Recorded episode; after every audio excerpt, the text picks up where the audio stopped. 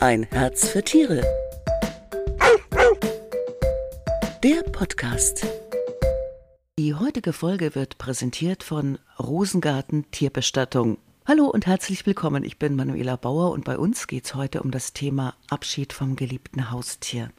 Dazu begrüße ich Arndt Niedfeld, den Geschäftsführer des Familienunternehmens Rosengarten Tierbestattung. Hallo, Herr Niedfeld. Hallo, Arndt. Hallo, Manuela. Schön, dass ich heute hier sein darf. Ja, ich freue mich auch. Der Tag, vor dem sich aber alle Tierbesitzer fürchten, das, der steht ja für alle irgendwann vor der Tür, wenn der Hund oder die Katze alt und krank geworden sind und Vielleicht gehen sie auch nicht allein über die Regenbogenbrücke, vielleicht muss der Arzt sie erlösen. Aber jetzt hat der Tierhalter, der steht vor dem schwierigen Problem, dass er ja verstorbenen Überreste seines Haustiers irgendwie beseitigen muss, wenn er keinen eigenen Garten hat. Du bist jetzt seit 2002 in dem Sektor Tierbestattung erfolgreich aktiv. Wie war das denn früher, als es, äh, bevor es Tierkrematorien gab? Äh, wie hat man die Tiere denn, die Haustiere da, damals bestattet? Also man hatte natürlich die Möglichkeit, eine Erdbestattung im eigenen Garten oder in damalig ganz, ganz seltenen und wenigen Tierfriedhöfen durchzuführen.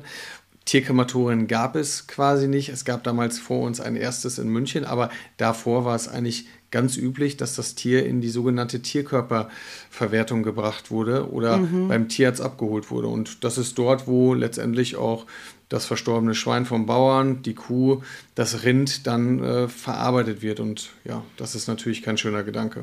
Hm.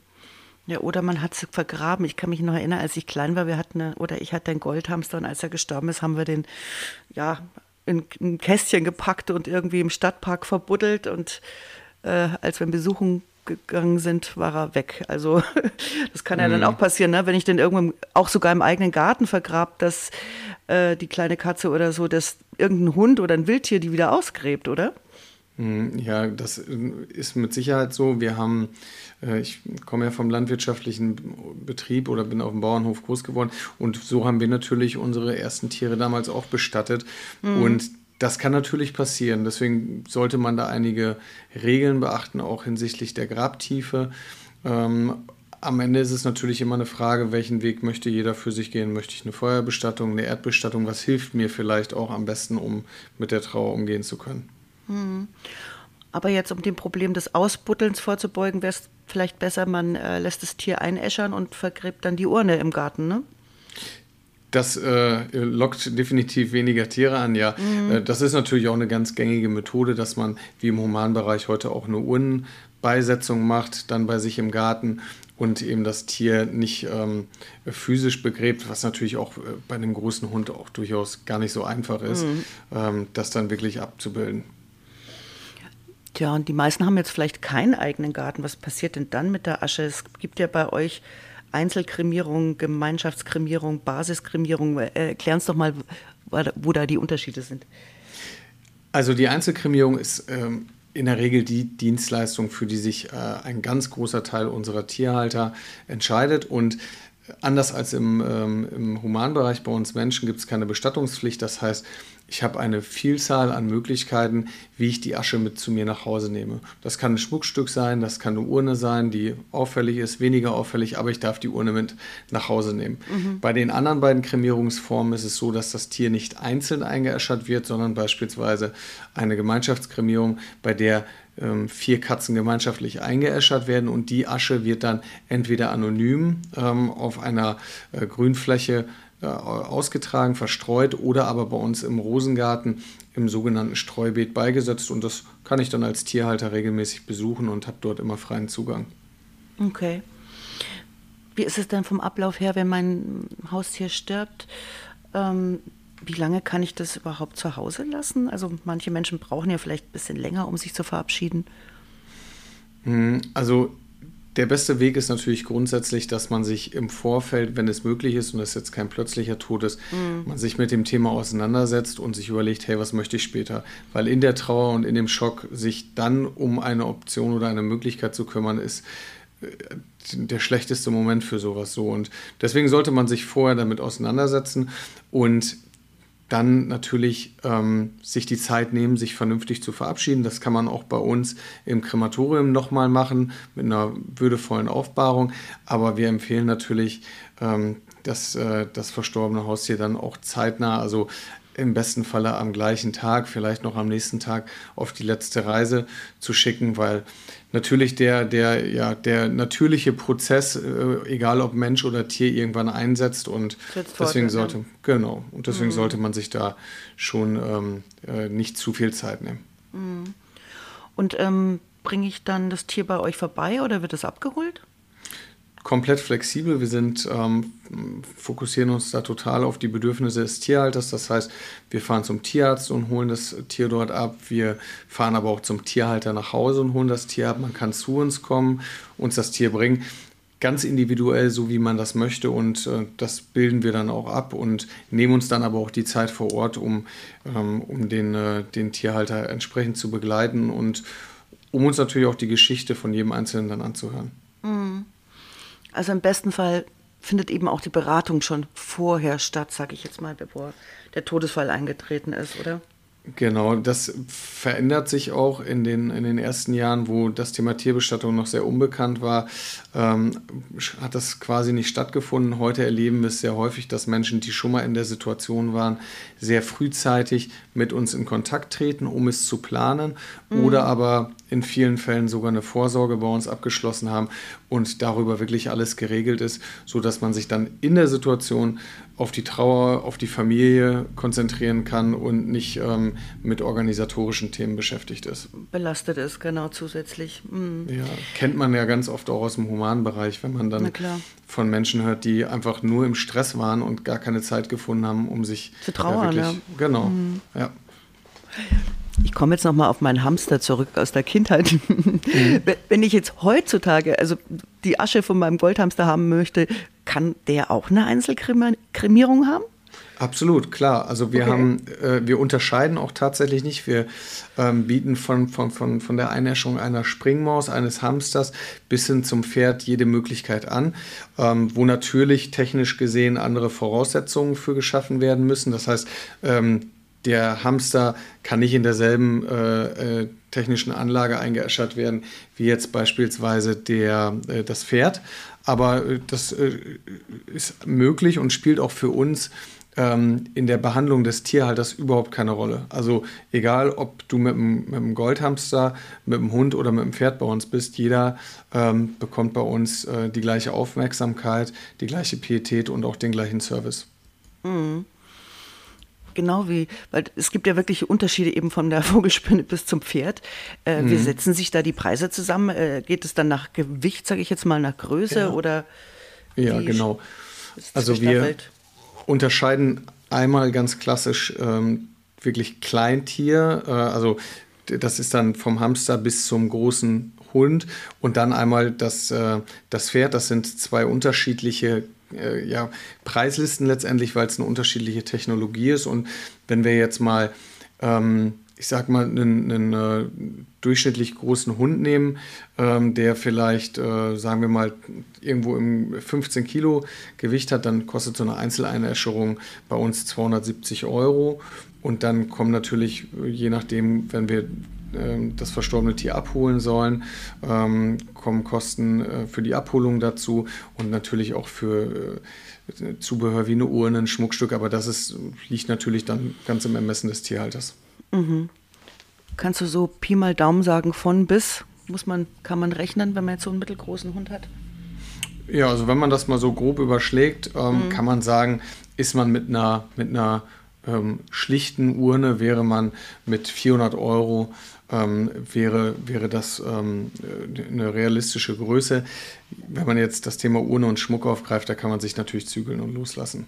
Mhm. Das geht dann bis zum Diamanten, wo man natürlich sagen kann, gut, da, da sind dann quasi keine Grenzen, aber.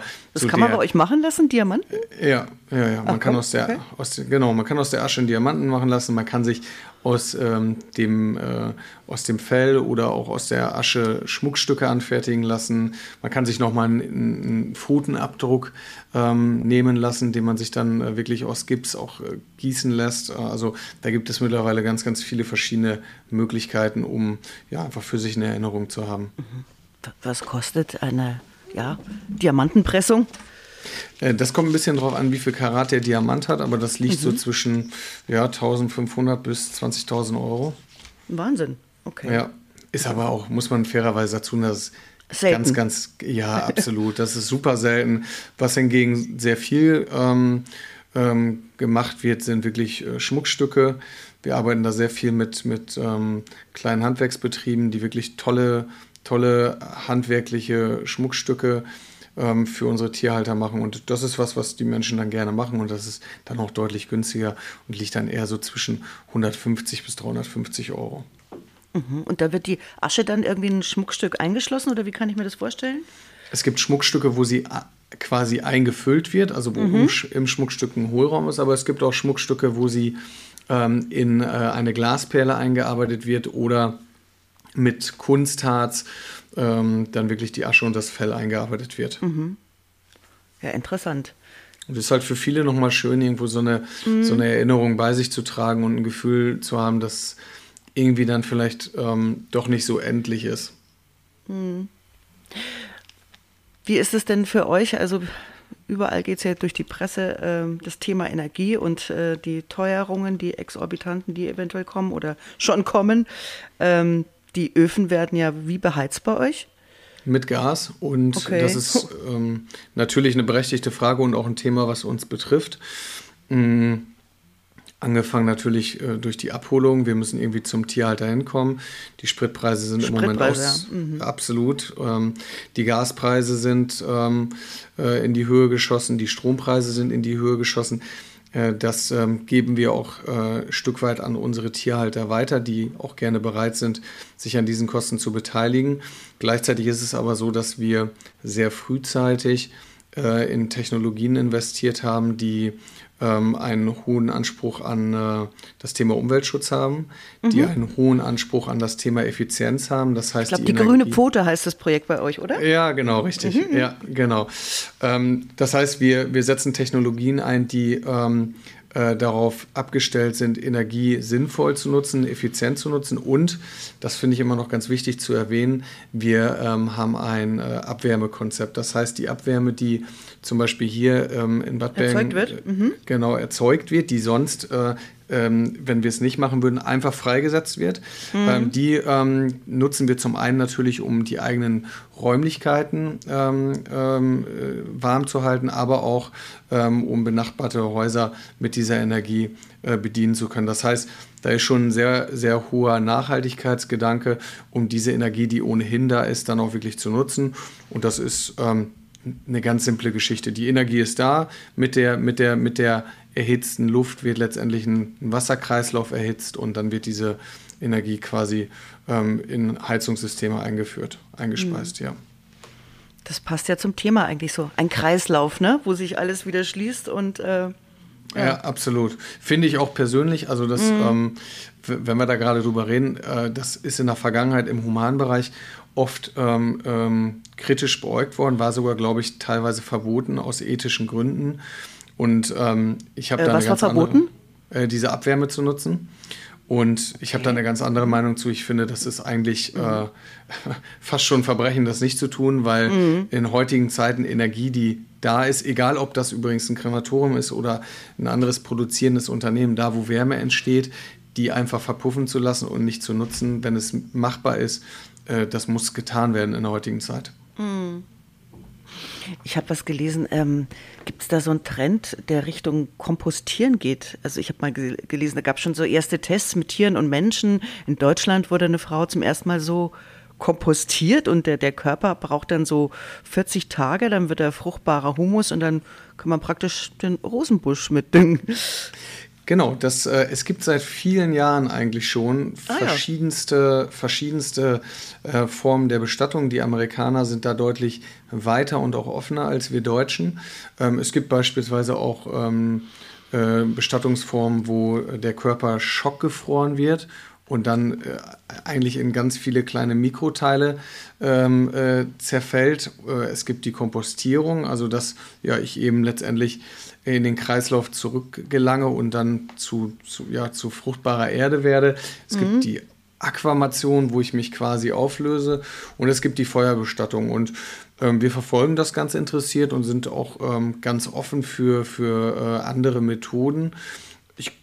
Ich glaube, dass das, ähm, dass alles seine Daseinsberechtigung hat und dass man nachher vielleicht eine, eine Mischung aus verschiedenen, ähm, so wie es ja heute auch ist. Es gibt die Erdbestattung, es gibt die Feuerbestattung und vielleicht gibt es dann in Zukunft noch die, äh, die, ähm, äh, ich glaube, es heißt sogar Erdierung äh, oder dann Kompostierung, so wie du es nanntest. Mhm. Und ja, und dann hat der, der, der Mensch vielleicht frühzeitig die Möglichkeit, sich auch für einen Weg zu entscheiden. Du hast erwähnt Aquamation, das war jetzt was ganz Neues für mich. Ja, das ist im Prinzip eine, ähm, eine, ein Verfahren, wo der Körper ähm, ja, durch, eine, äh, durch ein äh, alkalisches Verfahren ähm, zersetzt wird in Fl mhm. Flüssigkeit. Also ähm, und äh, es bleibt eigentlich nur das Skelett vom Verstorbenen über und das wird dann ähm, entsprechend ähm, ja, gemahlen und in eine Urne abgefüllt. Mhm. Also du denkst, es gibt da durchaus in der Zukunft noch andere Möglichkeiten der Tierbestattung und bist da auch offen dem gegenüber. Absolut, mhm. absolut. Und das muss ja auch der Anspruch sein, ähm, sich immer wieder selbst zu hinterfragen und zu überlegen, okay, ähm, äh, was, wa, was passt in die heutige Welt, was passt ähm, zum einen natürlich zu den Bedürfnissen ähm, der Tierhalter, was wünschen sich unsere Kunden, aber auch was, ist, ähm, ähm, was gibt es für Möglichkeiten und äh, auch mit Blick auf, äh, auf unsere Umwelt. Ja, vielen Dank, Arndt Niedfeld, für die Infos und Tipps rund um das Thema Tierbestattung. Und wenn Sie noch mehr zum Thema Tierbestattung, aber auch über Senioren lesen wollen, dann lesen Sie doch das Sonderheft von Partner Hund. Das liegt dem Partner Hund Heft bei. Und bei uns geht es weiter am 27. Oktober mit den Katzen, dann mit dem Thema das große Kitten-ABC. Ja, Arndt, vielen Dank fürs Mitmachen. Und Sehr gerne. Den, den Zuhörern danke ich fürs Reinhören und ciao und servus und bis zum nächsten Mal. Bis bald, tschüss. Diese Folge wurde Ihnen präsentiert von der Rosengarten Tierbestattung. Ein Herz für Tiere. Der Podcast.